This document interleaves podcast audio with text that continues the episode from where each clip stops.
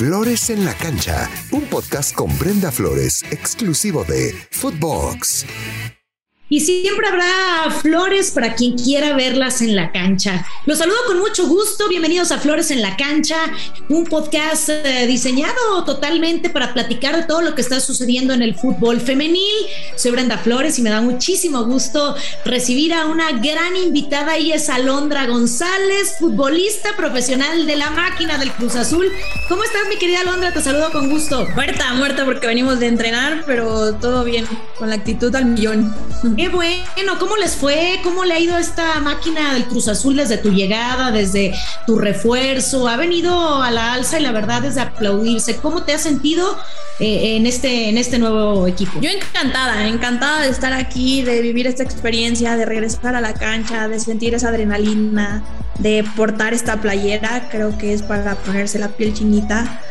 Creo que ha sido una montaña rusa de emociones todo este torneo apenas vamos en la jornada 9 y es un sub y baja, pero creo que vamos a buen paso, paso firme. Nos dolieron muchísimo las, las derrotas que tuvimos. Creo que hay que perder, y hay que perder bien y no lo estábamos haciendo así. Entonces, dejamos eso a un lado y dejamos cosas extra cancha en, en vestidor y el fin de semana creo que lo hicimos bien jugamos en equipo y las cosas se dieron de muy buena manera. Sí, lo han hecho de muy buena manera y yo la verdad es que aplaudo tu trayectoria, cómo eh, inicias con Chivas, cómo eh, después eh, continúas con esta trayectoria en las Águilas del América, ahora en Cruz Azul. ¿Cómo te sentiste en este debut con Chivas? ¿Qué, qué cambiarías al fútbol femenil? ¿Cómo fue tu recibimiento desde el día número uno con este, con este equipo? Pues creo que es mucha de la trayectoria, es mucha la experiencia son muchas las vivencias, el aprendizaje.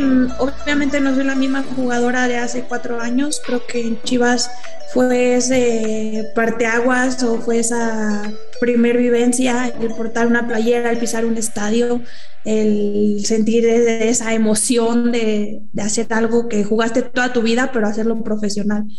Ahorita me siento con muchísimo más experiencia dentro y fuera de cancha siento que puedo aportar mucho al equipo como humano y como jugadora. Entonces creo que fueron procesos muy diferentes. Con Chivas estoy muy agradecida porque ahí debuté, con América seguí mi proceso, pero ahorita creo que estoy metida más que nunca porque vine por una, una revancha, desde el inicio lo dije, y sé que tengo muchísimo por mejorar, pero estoy muy comprometida con el equipo. Oye, mi querida Alondra, yo creo que todos tenemos un sueño frustrado y me, me incluyo porque hace muchos años eh, yo jugué fútbol y a lo más que se aspiraba hace 15 años era a este torneo refresco de, de cola, ¿no? Era, era como lo máximo. Ahora yo, yo creo que ha, ha habido una evolución importantísima en la rama femenil en el fútbol. ¿Cómo te sientes de pertenecer a este esta era, a esta época, que cada vez se le abre más el paso a las mujeres para poder eh, desarrollarse como futbolistas profesionales. Justo es tener esa conciencia y esa responsabilidad de dejar un buen camino. Estamos abriendo muchas puertas, estamos abriendo muchas oportunidades a las que vienen y pues sí, es el sueño de muchas. Yo siempre lo he dicho, mejor oficina que una cancha no voy a tener me están pagando por hacer algo que amo, que me gusta y quiero disfrutarlo y quiero hacerlo bien. Entonces es un trabajo continuo, es disciplina, es trascendencia, son muchísimas cosas que implican el estar dentro de una institución, pero siento que sí, la liga sigue en pañales en muchos aspectos, pero en otros no. O sea, en unas finales te llenan un estadio, te dan un muy buen espectáculo y creo que estamos para cosas grandes. Y sí hace falta muchas cosas, y yo siempre lo digo, ¿no? Hay que reconocer, yo estoy desde el día número uno en la Copa MX, cubriendo, siguiéndolas a todas ustedes, la trayectoria, el camino de la Liga Femenil, y yo creo que para poder reconocer estos errores debemos de, hacer comparaciones con Estados Unidos cuando somos llamadas o cuando son llamadas ustedes a selección mexicana, saber cuáles fortalezas tienen ellas para aprender de esto y poder mejorar. Yo soy de las que tiene esa esa firme convicción de que copiando lo mejor lo, lo bueno de los demás podemos crecer. ¿Cómo fue ese paso, mi querida Alondra, del fútbol al hexatlón allá en Estados Unidos? ¿Cómo fue esta vivencia, esta experiencia? ¿La cambiarías? ¿Por qué regresaste al fútbol? No hay nada que me guste más que el fútbol, no hay nada que me llame más que un balón, que estar en una cancha, que representar a una institución de este calibre. Eh, Exatlón para mí fue una oportunidad grandísima que no me arrepiento, pero creo que todo a su momento. Yo cuando me fui a Exatlón tuve una mala experiencia dentro del fútbol femenil y estaba con ese hartazgo. Exatlón me ayudó a confiar en mí, a recuperar ese potencial que tenía de, de mi mente fuerte, siempre he sido de mente muy fuerte. El estar allá me hizo darle esa vuelta a la página, pero cuando regresé dije, yo quiero seguir jugando. Siento que tengo mucho potencial todavía por dar, mucho por mejorar. Tengo capacidades para estar dentro de y ahorita las quiero y las estoy intentando explotar.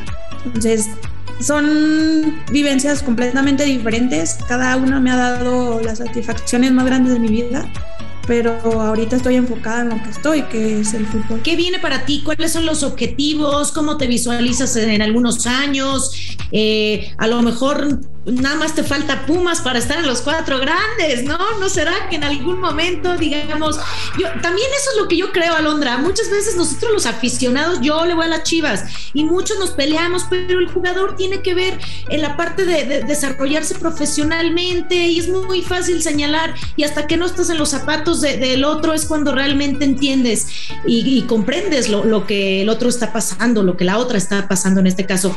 ¿Cómo te visualizas en algunos años? ¿Crees que en algún futuro podrías jugar en los cuatro grandes? Mira, antes era mucho de planificar mi vida, ahorita simplemente, y me lo tatué hace poquito, un día a la vez. Ahorita estoy tratando de disfrutar, de darle mi mayor aprendizaje, mi mayor esfuerzo dentro del entrenamiento todos los días, estar para el equipo, estar por el equipo. Entonces no te puedo decir qué va a pasar mañana porque es impredecible. Claro que tengo muchos sueños, metas, quiero darle lo mejor a mi familia, quiero ser una persona de aplaudir, quiero trascender.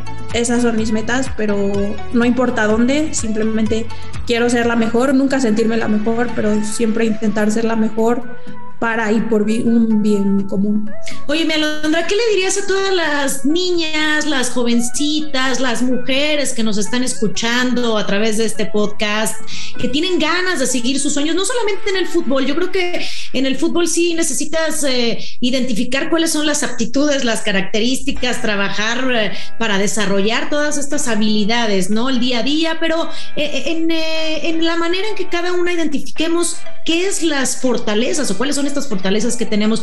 ¿Qué les podrías decir a todas las jovencitas que nos están escuchando y a los directivos también que nos están escuchando para que crezca esta liga femenil y poder de, poderle dar armas para que cada vez sea mucho más fuerte nuestra liga mexicana?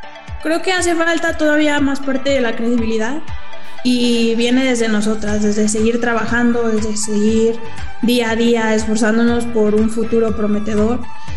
Eh, es una liga muy competitiva, es una liga que tiene todavía mucho potencial por dar. Pues a las niñas, ¿qué te puedo decir? Que sueñen, pero que sueñen trabajando, que no se queden con los bracitos cruzados esperando esa oportunidad, que vayan y la busquen, pero que también sean realistas. Hasta dónde me da, hasta dónde tengo. Siempre he creído que el talento sin trabajo no vale para nada. Entonces yo soy una persona que se considera ser talentosa, pero muy trabajadora, muy disciplinada y eso me ha traído a, aquí hasta donde estoy y lo, por lo que he pasado. Entonces, para mí la vida es eso, trabajar, trabajar, trabajar y, no, no tirar la toalla tan fácil. Creo que el camino es muy complicado, es muy complejo, es empedrado en muchas situaciones, pero es con qué cara lo afrontas, con qué actitud tomes esas desventajas, con qué adversidades te afrontas y, sales de ella. Entonces es pues, ser una persona resiliente toda tu vida, convertir esas adversidades en oportunidades y siempre ser un, un por ciento mejor todo el ¿Y a los directivos qué hace falta trabajar para mejorar esta liga femenil? Creo que a veces nos quedamos cortos con esa exigencia y pensamos que el fútbol femenil se trata con pincitas. Para mí no, para mí es a la par, estás jugando fútbol, no no estamos jugando Barbie, no estamos jugando un juego de mesa. Para mí, yo soy una persona así, que me exiges y sé que puedo dar mi máximo esfuerzo. A lo mejor sí tienes que tener ese cierto tipo de tacto. Un vestidor de mujeres es muy complicado, es muy difícil, pero creo que los directivos lo están haciendo bien, están aportando ese aprendizaje que tienen en, las manos y, nos están llevando a un buen fútbol. Y un mensaje también para la afición que nos está escuchando de dejar de gritar y, evitar este, este grito tan espantoso, homofóbico. ¿Qué les puedes decir a todas las personas que ahora ya tienen la posibilidad de regresar a, a un recinto para, pues ahora sí que comportarse, a lo Siento que el fútbol une, el fútbol eres uno solo, el fútbol deja a un lado tanta tontería de, temas culturales, económicos, sociales, políticos.